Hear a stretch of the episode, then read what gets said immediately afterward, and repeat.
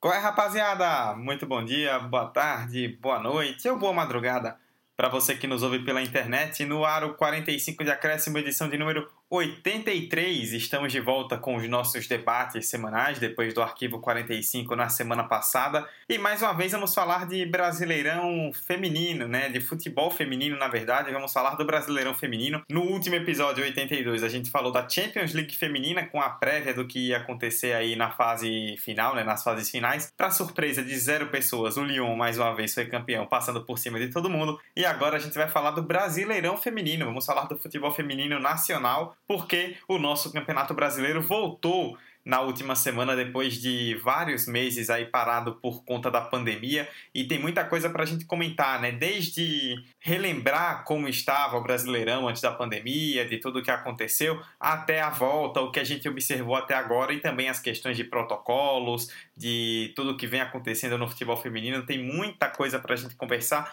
Não vai ser uma abordagem tão técnica, no sentido de a gente ficar aqui falando taticamente de todos os times. Isso a gente deixa para o que o nosso convidado faz, que eu vou explicar já já quem é. Mas antes disso, eu, Eduardo Costa, estou aqui ao lado da minha querida companheira Roberta Souza, sempre aqui toda semana, principalmente quando o assunto é futebol feminino, ela bate ponto em todos os episódios. Tudo bem, Roberta? Tudo ótimo, Dudu. Gostaria de começar minha apresentação essa semana dizendo que eu fui a única comentarista do episódio 82 que acertou exatamente todos os resultados, ou seja, eu previ o que aconteceu perfeitamente, 100% de aproveitamento, então gostaria de declarar isso, apesar de ter torcido para o Wolfsburg. Tivemos o Lyon campeão e vamos apreciar, né? É um time que joga muito bem.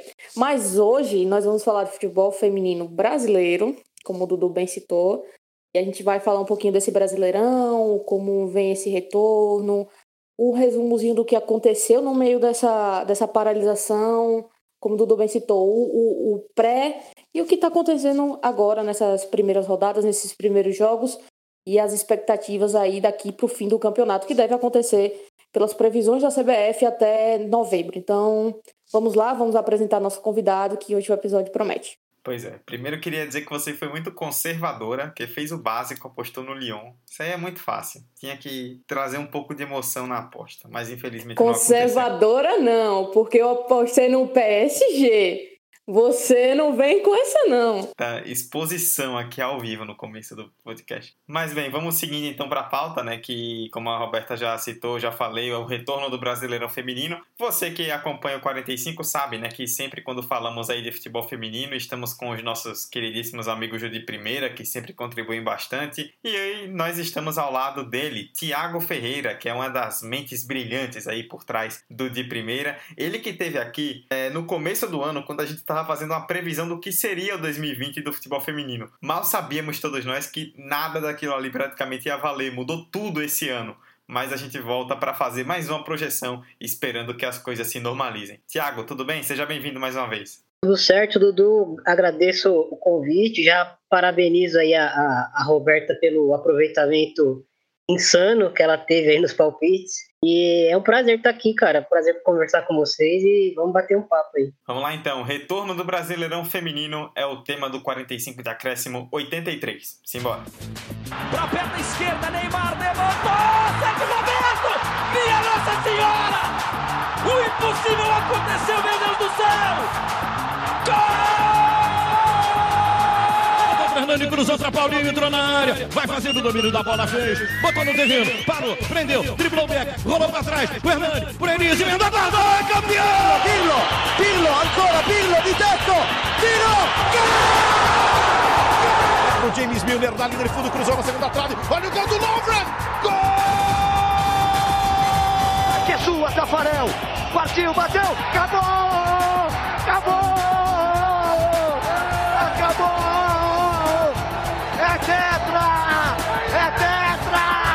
45 de acréscimo.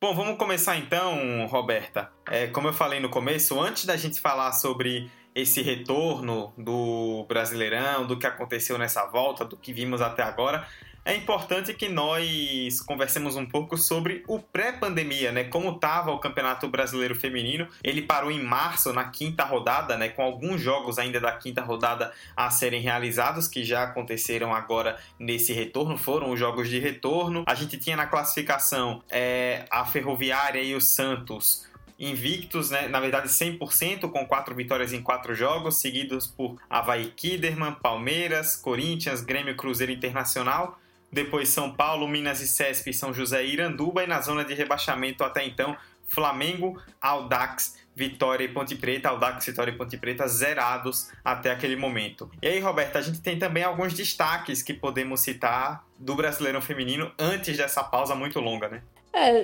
Dudu, justamente os dois times que você citou no topo da tabela, né? A gente pode falar da Ferroviária e do Santos. Ferroviária vem de uma excelente campanha no ano passado, né? Então já era de se esperar. E o Santos, que com alguns reforços e com um ajuste nesse time, veio com certeza com muita força. E justifica, inclusive, essa invencibilidade deles pré-pandemia. Vale destacar, a Ferroviária meteu na última rodada, antes da pausa, né? Um sonoro 7 a 1 na Ponte Preta. Então, de fato, é, eram os dois times que naquela época estavam se destacando dentro do cenário um pouco inesperado, porque a gente contava com a participação do Corinthians aí. E é justamente sobre o Corinthians que a gente cita, né? Um destaque um pouco negativo. No dia 29 de fevereiro, inclusive, no clássico contra o São Paulo, que ótimo momento para perder uma invencibilidade de 48 jogos, justamente contra o rival, por 2 a 0 e, e justamente encerrando essa série histórica do, do Corinthians feminino. Então, de fato, muito particular esse momento, o Corinthians em quinto lugar nessa pré-pandemia.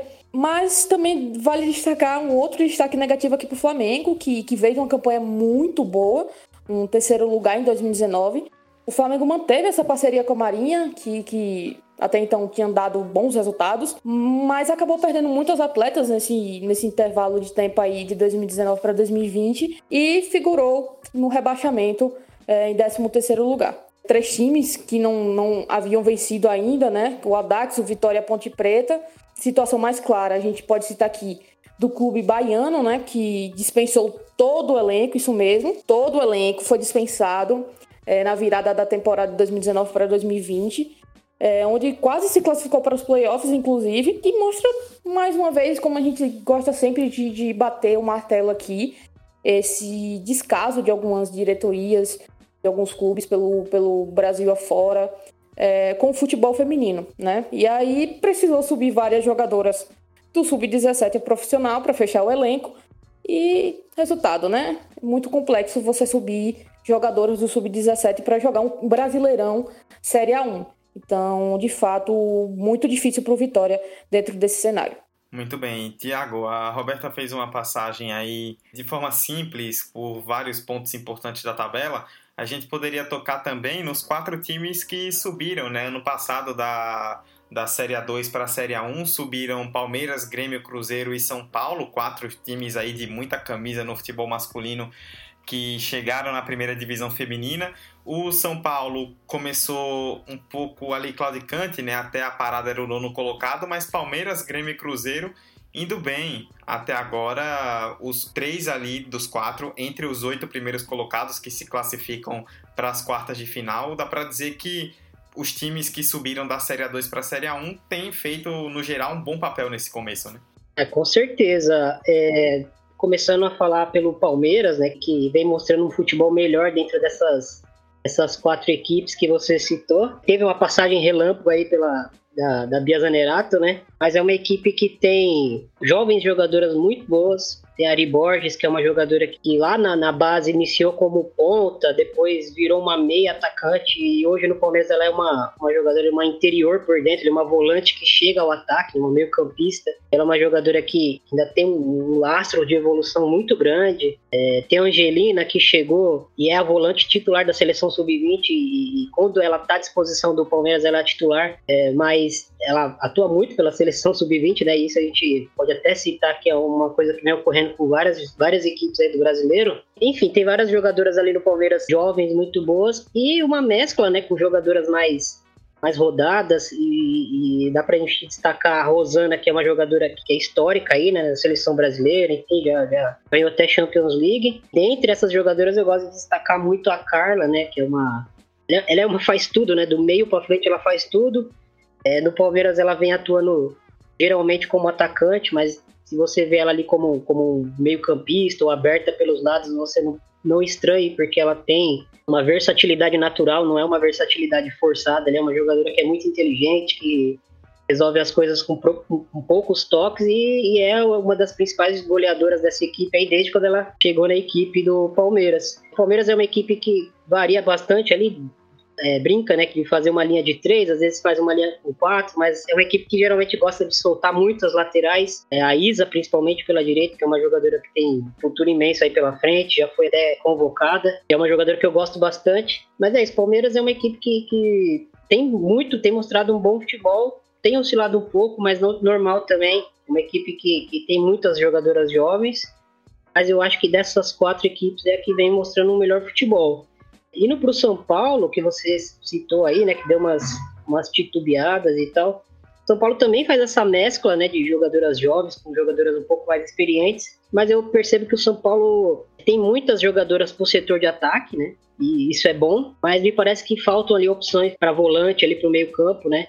Tem a Yaya, tem a Ana Cris, a Lari, que de origem é, é uma meia, ela e a, e a e a Yaya são muito jovens, né? Menos de, é, sub-18 as duas. Mas a, a Lari é uma jogadora que tem muita capacidade assim, de controle de bola, ela tem uma técnica absurda, mas ela ainda é muito jovem, ainda está evoluindo. E a Yaya a gente já conhece, já viu até sendo convocada para a seleção principal, né? Ela é um, um fenômeno aí do esporte. Por a bola que ela joga, ela é muito jovem, mas é normal também oscilar pela idade dela, ela oscila muito. Percebi que no brasileiro do ano passado ela teve uma evolução muito grande principalmente jogando do lado da, da, Ana Cristina, né, volante. E essa temporada ela tá com um protagonismo um pouco maior ali no, no setor, né. Dá para destacar também a, a Jaque pelo lado, que é uma, uma, uma atacante bem insinuante, gosta de drible, gosta de um contra um. O São Paulo também brinca ali de fazer um, um 4-4-2 para um 3-4-3, né? Uma das pontas pode vir fechando como uma, uma meia pelo lado, mas quando ataca, ataca com duas pontas é, bem agressivas de drible, de, de, de atacar espaço e a Glaucia por dentro sendo uma, uma atacante ali que, apesar do pessoal né, criticar muito o condicionamento físico dela, ela se move muito no jogo, muito inteligente, acho que é uma das jogadoras mais inteligentes que eu já vi em campo. E uma técnica absurda também, ela arredonda todas as jogadas de ataque do São Paulo. É, em contrapartida, o São Paulo é um pouco dependente dela também, né? Quando ela não, não é ativada muito no jogo, é, o São Paulo perde aquela profundidade, né? Perde aquele punch para conseguir agredir é, os rivais e a gente é, acaba até vendo a, a Glaucia por vezes vindo buscar muita bola no meio campo, muito longe da área, muito longe do, do gol adversário. E um último destaque aí pro São Paulo, acho que é a Thais Regina, que, que é uma zagueira assim que vai melhorar, vai evoluir muito.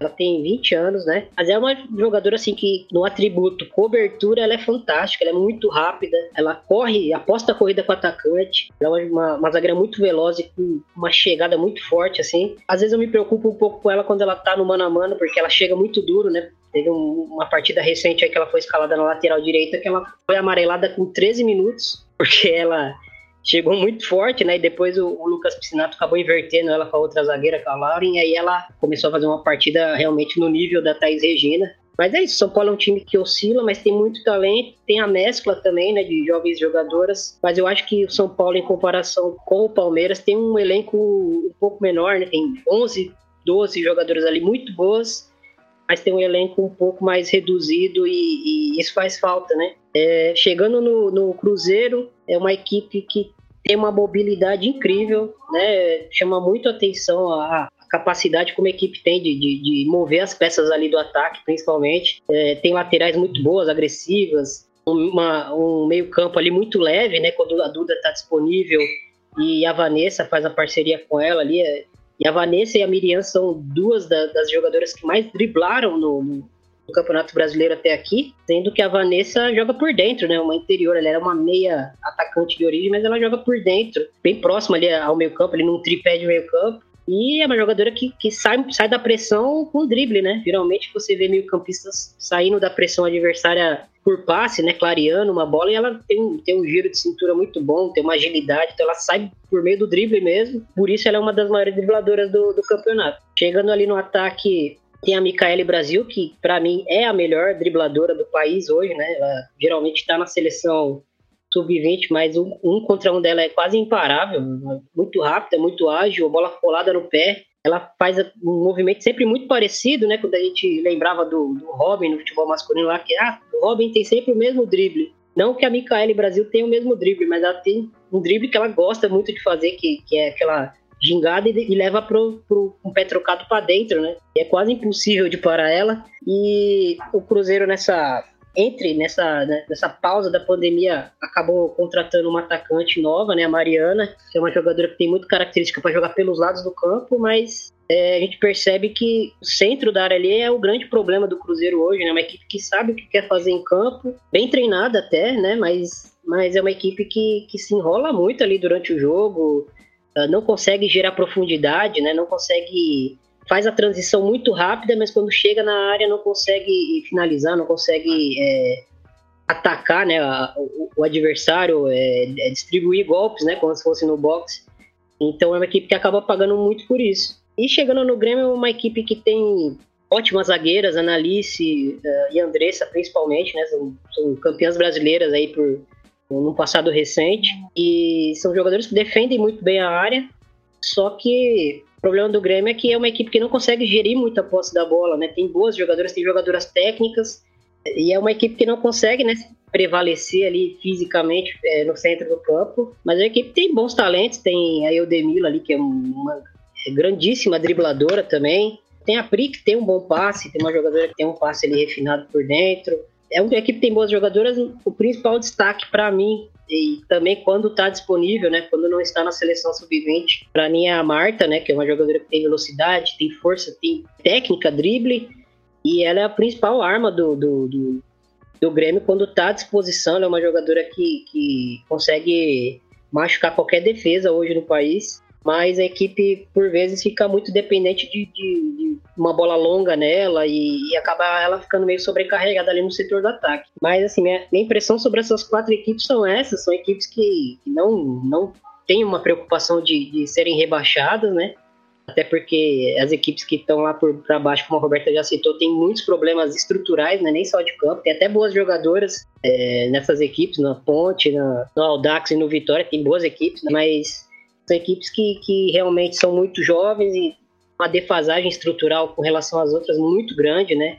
Então acabam sendo sabotadas pelo, pelo próprio clube aí para disputar é, uma divisão tão forte com jogadores tão jovens e com uma estrutura tão defasada.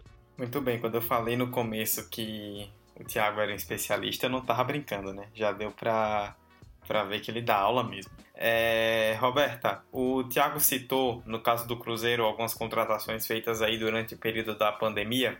E aí é o nosso próximo tópico, né? Um panorama geral do futebol feminino no Brasil durante a pandemia, porque vários times, não só na primeira, mas principalmente na segunda divisão também, acabaram sendo afetados por muitas questões. A gente teve aí algumas discussões de problemas seríssimos. Nós chegamos a fazer um episódio aqui discutindo os impactos do coronavírus no futebol feminino e falamos sobre algumas dessas questões e podemos passar um pouco novamente sobre elas para a gente entender o que foi que aconteceu é, durante esse período onde o futebol feminino brasileiro ficou parado. Né? Exatamente, Dudu e, e Tiago. É, com isso eu vou tentar fazer da melhor maneira possível, que é em ordem cronológica. Eu peguei algumas notícias, algumas informações que saíram na, na mídia e tentei organizar elas pelo tempo para entender mais ou menos como foi que rolou a coisa toda nesse, nesse período de, de paralisação do futebol. Para começar, no dia 15 do, de março, né, a CBF anunciou que iria suspender as competições nacionais por tempo indeterminado a partir do dia 16 de março. Então, começamos com essa informação. Aí, dia 7 do 4, veio o tal do repasse da CBF de 120 mil reais aos clubes da Série A1 e de 50 mil reais aos clubes da Série A2. Inclusive, a gente, como o Dudu bem pontuou, a gente já comentou a respeito desses impactos, a gente comentou bastante sobre esse repasse, como esse repasse aconteceu, como houve falha da CBF nesse sentido, mas uma falha muito maior das dirigências dos clubes, é, no sentido de, de, é, de fato, levar esse dinheiro, levar essa grana para as jogadoras, para a estrutura, para tudo que elas precisavam nesse, nesse período. E fazendo um resumozinho breve, é, no dia 14, de fato, foi que a CBF distribuiu esse dinheiro, certo? Mas a maioria dos, dos dirigentes não transferiu esse, esse dinheiro para as jogadoras, né? E aí começaram a pipocar um monte de reclamação. E a gente chegou até a comentar, né, do caso, especialmente pro caso do Santos Dumont, que repassou 15 mil dos 50 mil disponibilizados, depois do aparecimento de um presidente que ninguém do clube, que era de fato próximo às jogadoras, próximo à comissão técnica, conhecia, e com, com, com a, seguinte desculpa de que o resto seria investido é, na estrutura do clube. Isso de fato sequer fez sentido. Mas aconteceram outros casos. O, o, o esporte repassou apenas 10 mil aos atletas, é, justificando que os outros 40 iriam ser utilizados para despesas de lavanderia, Alto Esporte na Paraíba, com desligamento de jogadoras, um monte de, de clubes, é, principalmente da, da Série A2, vieram com essas, esses questionamentos, principalmente por parte das jogadoras. Daí a gente tem o quê? No dia 21 do 5, o Globoesporte.com fez um levantamento com os 16 times da elite do futebol brasileiro, né, da Série A1, para entender mais ou menos o que estava acontecendo, como eram os impactos nesses clubes. E apontaram que quatro clubes cortaram ou não pagaram salários das atletas. E aí vai um resuminho mais ou menos do que aconteceu. A Audax é, fez o pagamento após pressão da CBF. Essa verba seria para cobrir quatro meses dos salários. Aí aqui vem Cruzeiro, Palmeiras, Ferroviária, Ponte Preta e São Paulo. Até o dia dessa reportagem, no dia 20, 21, como eu disse para vocês, os times mantiveram o salário integral das atletas. O Santos, o corte foi de 70% no salário de todos no clube, que recebe mais de 6 mil, algo que atingiu uma pequena parcela do elenco feminino. O Corinthians teve a redução de 25% do salário em carteira. O time feminino tem os contratos divididos, né? Então, 60% seria de carteira de trabalho e 40% de direito de imagem. Você que é bom de exatas pode fazer essa conta de percentual agora, certo? Pega sua calculadora e faz. A comentarista aqui não tem essa capacidade de fazer de cabeça. É, o São José, ah, em março, os atletas receberam 100% do salário pela prefeitura e no mês seguinte seria 50%, 50%, né? 50% para a prefeitura e 50% pelo clube, mas ainda fiz, tinham indefinição contra os próximos meses desse pagamento. O Flamengo, ninguém respondeu sobre o que estava acontecendo, pelo menos até então. Minas e CESP, Havaí, Kinderman, Kinderman, Grêmio e Internacional, tudo em dia, tudo certinho. O Vitória não recebe salário nem ajuda de custo há pelo menos dois meses. Então eles tinham já dois meses que não estava recebendo auxílio, apesar do clube ter recebido 120 mil da CBF para isso. Então vê aí que a, a crise do Vitória não é só dentro de campo, não é só pelo todo o contexto de, de mudança no, no elenco, mas também é, de gestão do clube. E o Iranduba, o último clube a gente falar aqui da Série A1 nesse contexto, é, os salários de março e abril também estão atrasados, estavam atrasados. Então, vocês verem aí como a situação estava um pouco problemática. Mas o que, que aconteceu? É, no dia 5 de, de julho, é, menos de dois meses depois dessa notícia que eu acabei de comentar com vocês, a CBF definiu que o, o Brasileirão Feminino iria voltar, e ele iria voltar no dia 26 de agosto, com término em novembro. E aí a volta do A2 estaria prevista, prevista para setembro. E aí começou a bombardear a notícia das dificuldades do Iranduba, principalmente porque perderam um patrocinador master é, do futebol. Então o Iranduba estava numa situação financeira muito ruim e isso se estendeu é, até a notícia mais recente, é que saiu no dia 27 de agosto, que o Iranduba fez uma parceria com o 3B, que é o rival direto da, do Estado, e o 3B cederia o elenco e os membros da comissão técnica justamente para a equipe do Iranduba disputar a Série A1 é, em meio a essa profunda crise financeira. Mas ainda em julho, no dia 17, a, Federação Paulista de Futebol liberou os treinos né, é, do futebol feminino a partir do dia 29 de julho, seguindo mais ou menos as recomendações que foram dadas para o estado de São Paulo pelo governador. E a notícia mais recente, além do, da situação do Iranduba, é, denota do dia 4 de agosto que metade das equipes já tinham voltado a treinar ou estavam sendo testadas é, para voltarem a treinar. Outros clubes já estavam na segunda semana de treino, que é o caso do Flamengo, Palmeiras, Corinthians Internacional. E Minas e Havaí já estavam na terceira semana de treino. Que ainda não conseguiram voltar ao trabalho, que tinham essa indefinição, eram justamente Grêmio e Iranduba. É, como eu citei, o Iranduba pela questão financeira e o Grêmio por uma questão de, de locação de treinos e de cidades. Então, era esse mais ou menos o panorama antes de fato de voltar ao Campeonato Brasileiro Feminino.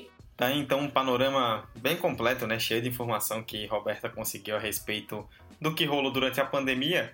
A pandemia ainda não passou, infelizmente, mas o futebol já voltou, o futebol feminino não foi diferente. E no último dia 26 de agosto, tivemos o retorno do Brasileirão Feminino com aqueles jogos que eu citei lá atrás da quinta rodada que haviam sido adiados é, durante a parada. Né? O Santos venceu o Aldax por 5 a 0 uma vitória tranquila do Santos, que tinha quatro jogos e quatro vitórias, né? então estendeu ainda mais a sua série 100%. E o Santos assumiu a liderança isolada do campeonato porque a Ferroviária, que também tinha 100% de aproveitamento, perdeu por 2 a 0 para o Corinthians. É, já Internacional e Flamengo terminaram com 1 a 1 um empate entre as duas equipes. E aí, na sexta rodada, né, no, nos últimos dias 29 e 30 de agosto, o Grêmio venceu o Cruzeiro por 2 a 1 Palmeiras venceu a Ponte Preta por 4 a 1 o Iranduba fez 3 a 1 no Vitória, o São Paulo fez 2 a 0 no Minas e Cesp, Ferroviária 1, Internacional 2, mais uma derrota da Ferroviária, o São José fez 3 a 0 no Aldax, o Santos acabou conhecendo sua primeira derrota,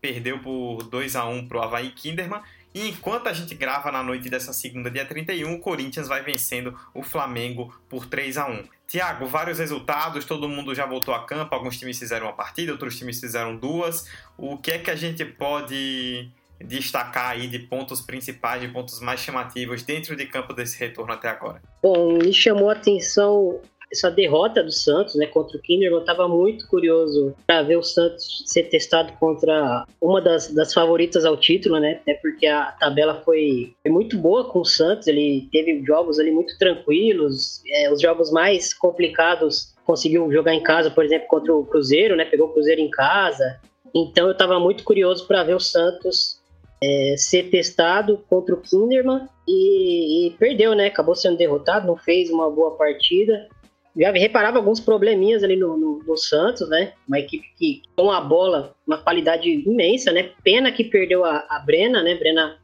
acabou fazendo, fazendo uma cirurgia é, ligamentar e vinha sendo a principal jogadora do Santos aí no, nesse começo de campeonato, jogando ali como uma, uma camisa 5, mas com uma qualidade com a bola é, impressionante, né? Distribuindo o jogo. Perdeu ela, é, nessa, nesse retorno é, da, do, do, futebol. Acabou entrando a Bia Menezes, que é uma ótima jogadora também, mas que traz outras características, né? Ela até traz uma característica é, de ser mais marcadora, de ser mais pegadora, uma questão de, de até equilibrar mais a equipe, né? Que era muito leve ali no meio campo, com a, a Gabi Soares, que é uma jogadora de também de muito toque de bola, muita técnica, mas que não se impõe tanto fisicamente, não entrega tanto defensivamente. E a Rita Bob, que é uma, uma meia atacante de origem ali, mas bem mais infiltradora, né, de pisar na área. Então era um trio de meio campos que estava chamando muita atenção é, por ser três jogadoras bem, bem ofensivas, né, de, gostar, de gostarem de ter a bola. E eu estava bem curioso para ver esse Santos enfrentando uma equipe, principalmente como o Kinderman, que é uma equipe que, que marca individual, que morde o jogo inteiro, que compete 90 minutos, né? O Santos é ainda um dos, uma das equipes favoritas, claro, mas eu já não estava colocando o Santos como a principal favorita, como algumas pessoas estavam colocando. Ela está no bolo ali e essa derrota acabou me chamando um pouco a atenção, mas lógico, é uma grande equipe, tem a Fê Palermo fazendo uma, um início de brasileiro muito bom, tem Cristiane, tem Larissa, que, que é uma, uma centroavante que está jogando pelo lado do campo, mas que se adaptou muito bem, né? Muito rápida, ataca muito bem espaço, enfim. Santos é uma equipe para a gente ficar de olho. Ferroviária me chamou a atenção, esse retorno da Ferroviária voltou, parece que num ritmo mais baixo, né, do, do que as, algumas das outras equipes, principalmente no jogo contra o Corinthians, a gente viu uma Ferroviária num, uma nota abaixo, num tom abaixo ali do Corinthians. Já é difícil competir com o Corinthians, né? Quando o Corinthians está num, num, dia bom, com intensidade em dia, com todas as suas jogadoras tecnicamente bem em campo, e, e a Ferroviária me pareceu que estava um pouco abaixo, e nem digo fisicamente, porque a gente não estava para acompanhar o dia a dia, mas em questão de intensidade, em questão de, de, de de circulação de bola, né? uma circulação de bola muito lenta, e o Corinthians acabou armando uma arapuca ali pro, pro, Ferroviária e conseguindo vencer o jogo até com certa tranquilidade. Foi mais que me assustou, né? Uma tranquilidade do Corinthians, não sofreu muito no jogo.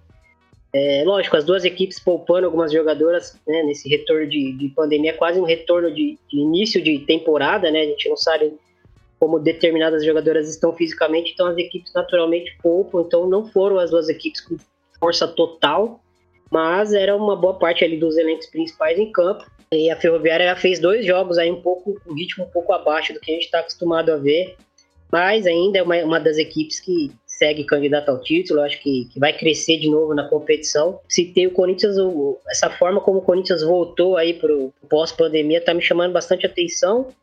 Andressinha ganhou a vaga da, da Grazi, aparentemente, né? Fazendo esses dois jogos, ela tá entrando de titular, tá, tá jogando agora contra o Flamengo.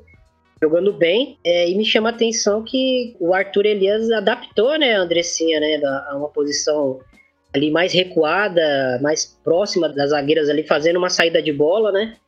A Zanotti com, auxiliando ela, mas com mais liberdade para chegar na frente. A Zanotti é ótima em ler espaço para filtrar na área, né? Grandíssima jogadora. É, me chamando a atenção que o Arthur adaptou a equipe para encaixar a Andressinha. A Andressinha que, com a bola no pé, para mim é uma das melhores jogadoras do mundo. Tem algumas observações com ela sem bola, com ela defensivamente. É um papo para a gente debater aí por, por, por, pelo menos uma horinha.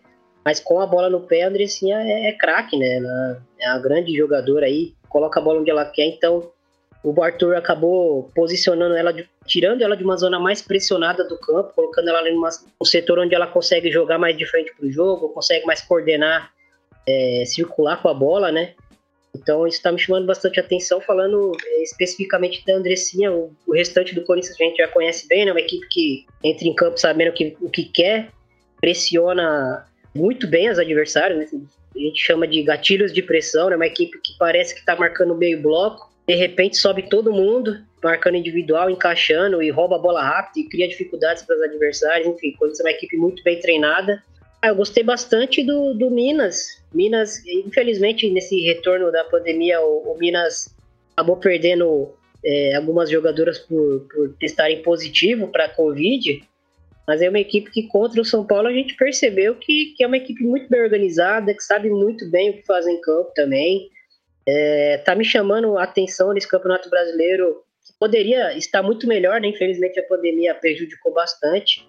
Problemas que, que já são endêmicos aí da, da modalidade acabaram se agravando, mas ainda tecnicamente é o melhor campeonato brasileiro que, que eu me lembro assim de ter assistido e principalmente taticamente, né? As equipes muito bem organizadas, sabendo o que devem fazer em campo, é, eu citei o Cruzeiro. O Cruzeiro é uma equipe que sabe das suas limitações e sabe é, o que tem de bom para fazer, o que tem de melhor, né? Tanto que venceu o São Paulo na primeira rodada do, do Brasileiro, que foi uma, uma, uma, vitória até inesperada pelo elenco que o São Paulo tem, pela contratação da Glaucia, que é uma das melhores é, noves brasileiras aí à disposição. Então, foi uma equipe que chama atenção também. É, mas é isso, né? Quando a gente fala do jogo taticamente, a gente não tá falando só de, de numerinho, a gente fala da, da, da, estratégia das equipes, né? As, as, equipes estão evoluindo essa visão de, de é, analisar o jogo, entender como as adversárias jogam, de saber o que podem e o que devem fazer em campo. Então eu fico muito feliz com essa evolução do, do desse lado do, do, jogo no futebol feminino e, e, acho que só tem a crescer mais e mais. Só para destacar rapidamente o Corinthians, me chamou muito a atenção, o Thiago falou, né, desse confronto com a Ferroviária, como o Corinthians voltou muito bem fisicamente, né?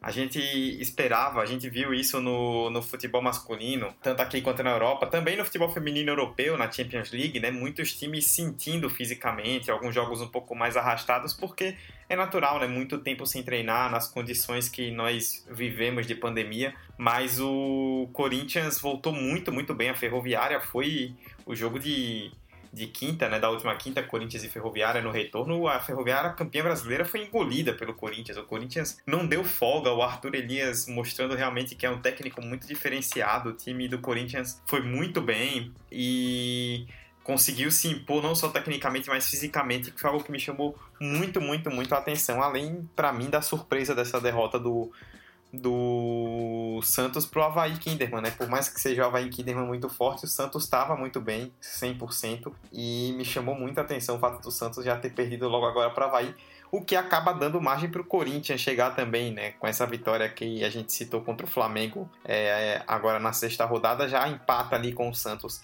na liderança do campeonato. Não, acho que outra coisa, além de vocês terem falado muito bem do Corinthians, dessa parte técnica e, e, do ritmo, como de fato é um time que se impõe de forma muito assustadora para os adversários, né? Queria só elogiar mais uma vez. É, aqui também abro esse momento para Mundinho da Tamires. Que jogadora nós temos dentro desse campeonato brasileiro. Eu sou, sou muito fã do futebol da Tamires. E outra coisa também, é, na, nessa volta, né, nessa, nessa quinta rodada desses jogos restantes da quinta rodada, eu, eu, eu acho que o Flamengo saiu muito no lucro com esse empate com o Internacional, viu? Porque o Flamengo não vem bem, como eu, eu citei, né? Anteriormente, a gente comentou anteriormente. Né, já não vinha bem antes da paralisação. Então, para mim foi um lucro muito grande, né? O, o Internacional começou muito melhor, criaram mais chances nesse primeiro tempo, não aproveitaram, e aí é aquela história, né? A bola pune. E aí o Flamengo fez aquele golzinho é, no primeiro minuto do segundo tempo, e mas não conseguiu segurar, né? É, acabou errando na saída de bola e o Internacional empatou. É, mas agora tá perdendo, né? Em tempo real, a gente tá, enquanto a gente tá gravando aqui, tava rolando.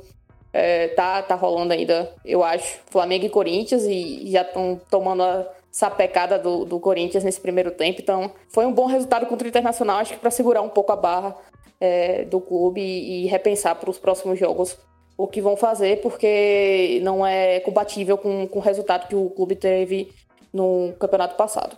E só para atualizar, como lembrou bem aí o Thiago, enquanto a gente tava tá aqui gravando, acabou o jogo e o Corinthians venceu o Flamengo por 3 a 1 é, aproveitar o gancho da, da Robertinha para falar um pouco do, do Inter, que acabei deixando passar, e do Flamengo, contratou muitas jogadoras né, no começo do brasileiro, mas não deu tempo de, de, estrear elas por causa da parada da pandemia, né? Mas é uma equipe que nesse, nesse período parada acabou trocando de treinador também. E até conversando com o Felipe Rolim off, né? Que conhece bem é, o novo nome que chegou no, no, no Flamengo. E eu tô esperando também uma, uma, uma evolução desse Flamengo, não não sei se a ponto de chegar no G8, é, mas o Flamengo ali tem, tem jogadoras experientes, boas jogadoras. É, a gente acabou gravando um episódio recentemente que a gente destacou bastante a Ana Carla. É uma lateral esquerda de origem ali, mas tá jogando como volante, tá jogando bem. Mas tem muitas jogadoras ali, tem a Lohane que chegou, tem uma boa técnica. Tem a Débora, que é uma ótima lateral pela esquerda. Tem a Raquel pela direita, que é uma lateral que já foi campeã brasileira. É a Flávia ali na frente, que, que é pau pra toda obra, né? Pode jogar de centroavante, pode jogar de volante. Tem a Anaísa, que, que tem passagens por seleção de base aí, muito drible, muito técnica, enfim.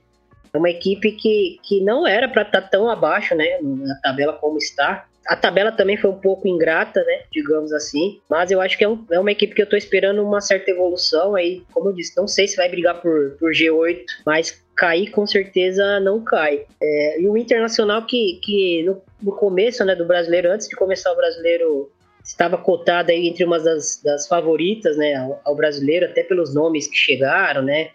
É, destaque para Bianca Brasil, para Jenny, para Ju, né? Volante, que era do Flamengo também, até jogou brasileiro do ano passado pelo Flamengo, se não me engano. E aí depois veio pro, pro Inter, jogou gaúcho pelo Inter já. E ela fez uma, uma, uma, competição muito boa pelo Flamengo no passado, uma volante que muito intensa, que chega muito no ataque, finaliza muito bem na entrada da área. E no, no Inter eu percebo que ela tá muito presa, né? Ela e a Jenny, aliás, estão muito presas ali no meio campo para até para suportar todo, todo o restante do, do, da equipe, né? Não que elas estão levando o time nas costas, né? Isso, mas pelo encaixe de características, né?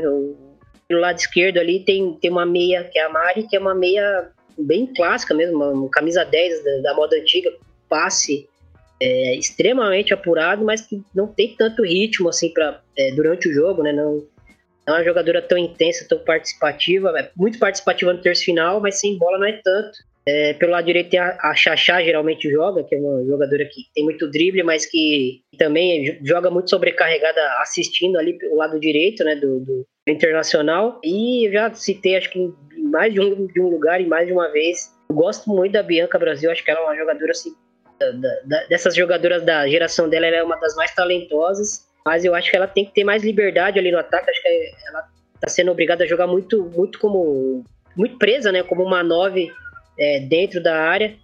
Ela é uma jogadora que tem inteligência para flutuar fora da área, até cair pelas pontas, tem drible, tem um bom passe, né, para assistir as companheiras. E como nove, ela fica um pouco é, engessada ali no ataque, fica jogando muito de costas, né, para zagueiras, principalmente zagueiras com posição física, acabam incomodando muito ela.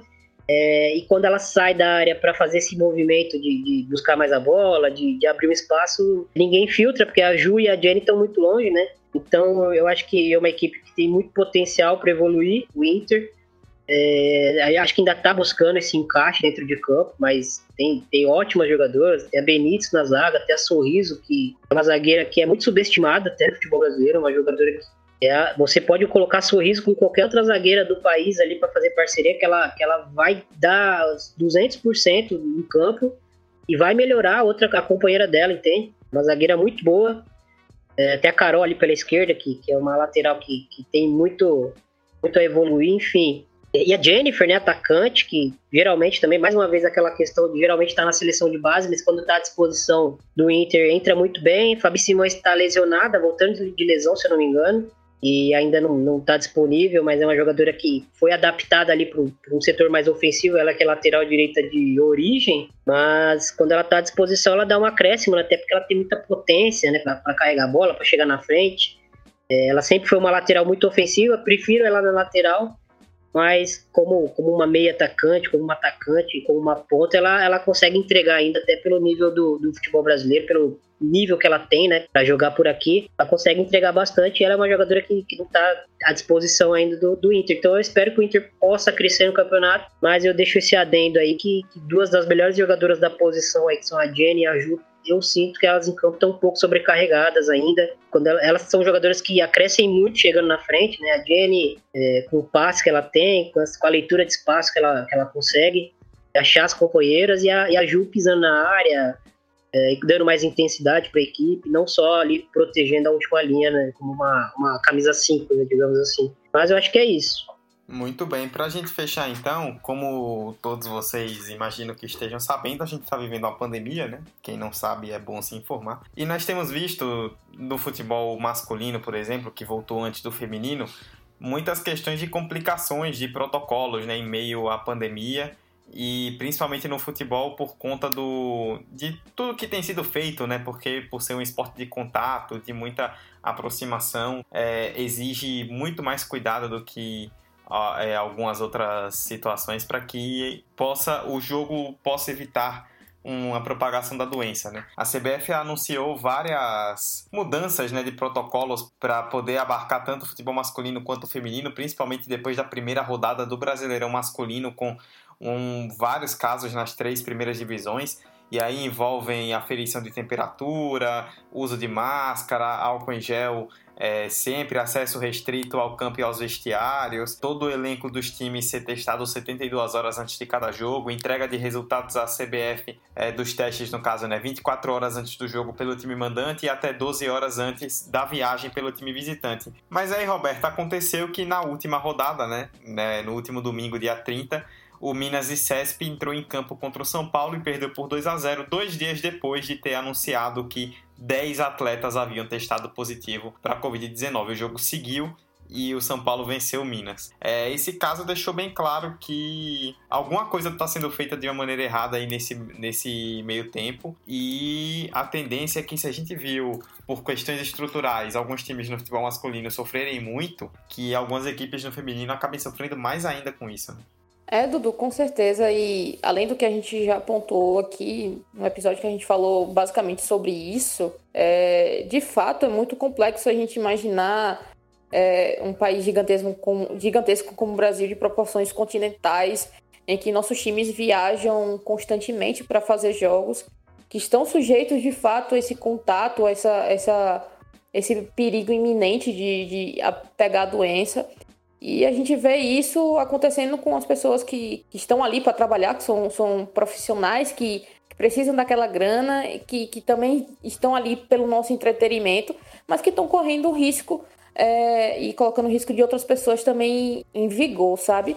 Eu acho que a, toda a preocupação mais exclusiva do futebol feminino que eu, que eu gostaria de destacar aqui é quanto a elencos. A gente, a gente fala muito, a gente falou muito quando citamos o futebol masculino, mas o futebol masculino ainda tem um aporte, mesmo os times menores ainda tem aporte para complementar seus elencos, para ainda conseguir, se, se 10 jogadores testarem positivo, ainda encaixarem mais 10 do, do Sub-21 para jogar, sabe? Sem comprometer tanto. Compromete, claro que compromete, mas sem comprometer tanto. E aí eu paro para pensar em elencos no futebol feminino que muitas das vezes são, são limitados. São ali naquela. A gente tem aquele número de jogadores e infelizmente não temos. não, não podemos fazer mais do que isso.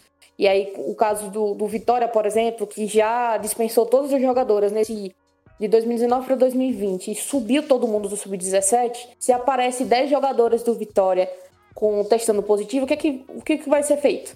Se não adiar, se não suspender o jogo, o que é que vai ser feito? Então, de fato, eu acho que a maior preocupação dentro do futebol feminino brasileiro nesse momento é, é quanto a, a, essa limitação dos elencos e o, o, quanto pode ser afetado em um caso de, de testes significativos de, de para coronavírus. E a gente fala de uma quantidade significativa de testes como se fosse, é, fosse um número, sabe? Mas a gente está falando de pessoas. Como eu disse, estamos falando de pessoas que estão correndo riscos, profissionais que estão correndo risco. Então, eu acho que ainda falta muito para a CBF refletir, não só quanto ao futebol masculino, como vem sendo feito, mas o futebol feminino precisa ser incluído nessa discussão e precisa ser incluído de forma a gente pensar nas variáveis do futebol feminino nacional e não, não tentar levar de do masculino para o feminino como se fosse uma verdade absoluta, porque não são as mesmas situações, não são o mesmo contexto, não é a mesma estrutura e isso precisa ser pensado com, com muito cuidado. É, tanto que, assim, é claro que é uma questão que envolve também pedidos de clubes, né? Mas em nenhum momento houve algum tipo de debate ou de, ou de discussão a respeito de adiamento desse jogo, né? Enquanto no futebol masculino a gente viu jogos com sendo adiados nas séries A, B e C após vários casos de, de Covid em alguns clubes. Na, no caso do brasileiro feminino, isso acabou não acontecendo. E tem um ponto que, além desses vários que você tocou, que eu quero tocar para encerrar, esse jogo, São Paulo e Minas, foi o jogo da Band. A Band transmite Brasileirão Feminino, é a emissora de TV que transmite, e todo domingo eles passam um jogo, além dos outros que passam é, no Maicujo e no Twitter do Brasileirão Feminino. Então, você imagina, o jogo vai, que vai ser transmitido pela TV com uma grande, um time de grande torcida que é o São Paulo, e aí a transmissão tem que explicar que o time adversário está com 10 jogadoras afastadas por conta de Covid. Isso acaba sendo ruim para quem vende o evento também e, e e aí é péssimo para todo mundo, né? É péssimo numa questão de saúde, é péssimo numa questão estrutural, né? De elencos, é péssimo numa questão de visibilidade, é horrível em qualquer sentido e isso acaba prejudicando todo o sistema no fim das contas. É isso, a gente fez uma boa passagem nesse episódio aí, né? Por tudo que envolveu o retorno do Brasileirão Feminino, desde o pré-pandemia até tudo que está acontecendo agora e um belo debate aí sobre os times, sobre a questão do coronavírus, é, sobre a estrutura do futebol feminino, o que aconteceu durante a pandemia, tudo isso para vocês se informarem bem e acompanhem o futebol feminino, acompanhem o brasileiro feminino, como o Thiago falou, tem muitos bons times, é um excelente campeonato e com certeza, mesmo com todas as restrições, vai valer muito a pena o campeonato desse ano. Vamos embora fechar esse episódio então.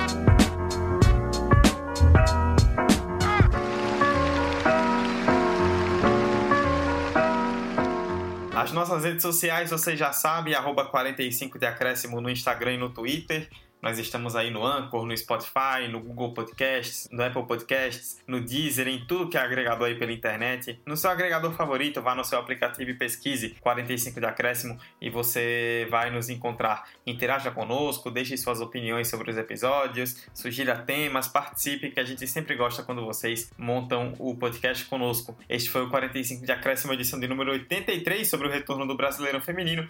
Eu, Eduardo Costa, estive ao lado de Roberta Souza e de Tiago Ferreira, do De Primeira, nessa edição. Roberta, valeuzão. Sempre muito bom falar de futebol feminino, ainda mais com o Tiago dando essa aula aí. E até a próxima. Até a próxima, Dudu. Se não for próxima semana, será em breve. É, queria agradecer primeiramente a, a Tiago pela participação. É, é, sempre muito bom ter pessoas aqui colaborando com, com o nosso episódio, trazendo tanto conteúdo, tanta, tanta informação de primeira. Então, muito obrigado, Tiago. Volte sempre. E é isso, até o próximo episódio e valeu. Parabéns, Alberta, pelo péssimo trocadilho. Tiago Ferreira do De Primeira que participou aqui com a gente. Tiago, valeuzão por vir mais uma vez ao 45. Você que já é conhecido aqui da casa, o De Primeira sempre interage conosco. O pessoal tá sempre passando por aqui para falar de futebol feminino. Se quiser falar um pouco também do De Primeira aí nesse encerramento, fique à vontade. E mais uma vez, muito obrigado pela aula e por ter contribuído tanto com esse episódio. Rapaz, aula não, porque a gente conversa com muita gente que, que acompanha e a gente acaba aprendendo alguma coisa se eu for começar a citar todos os, os perfis e, e, amigos que a gente tem no futebol feminino, a gente acaba deixando alguém de lado, então acaba sendo até um pouco injusto. Só deixar o recado aqui que é, de primeira contribuiu né, com, o guia do Brasileirão que saiu pro, do Futuro e lá. É, eu e o Gabriel que nós tivemos a honra aí de, de, ajudar a Andreola e o pessoal lá do Futuro a fazer esse guia sobre o Brasileirão. Então tá valendo muito a pena ler ele, baixar ele, enfim, tem, tem uma versão lá em, em PDF. Então fica, fiquem à vontade, é muito legal para acompanhar a, é, a, competição.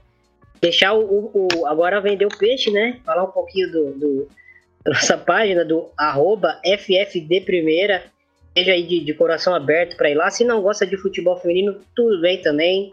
Não se sintam obrigados a, a gostar da modalidade, mas quem tiver com aquela fagulha de, de curiosidade, interessada, é só, só baixar lá na nossa, nas nossas redes sociais, que, que lá a gente fala bastante do jogo, a gente fala bastante do que está acontecendo em campo. Tem opinião também, mas também tem análise. É, enfim, não somos donos da verdade, estamos aí aprendendo a cada dia aí, só colocando o nosso grãozinho de areia ali para melhorar o debate. E acho que é isso, né? Tem, saiu um episódio recente nosso sobre o Brasileirão, Dudu, e, e um episódio com, com tanto conteúdo que acabou dando dois episódios de quase uma hora. A gente acabou de, dividindo ele mas para quem quiser ouvir só sobre a sua equipe do, do Brasileirão Feminino, dá para ir lá no, no, nosso canal no YouTube, que está lá, tá minutado o momento onde a gente fala de cada equipe, então para facilitar aí para o ouvinte também, tem gente que, que quer ouvir só sobre o, seu, sobre o seu clube, não quer ouvir sobre os outros e, e também está no seu direito. Então só deixar esse recado e tem novidade, né, né Dudu? Vamos, vamos guardar aí essa surpresa, mas tem uma novidade aí que você vai participar aí também e talvez essa semana aí a gente lance, né?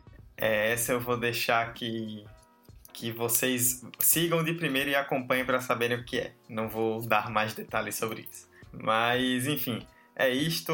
Muito obrigado a vocês que ouviram até o final, que chegaram até aqui nesse excelente debate sobre o retorno do Brasileirão Feminino.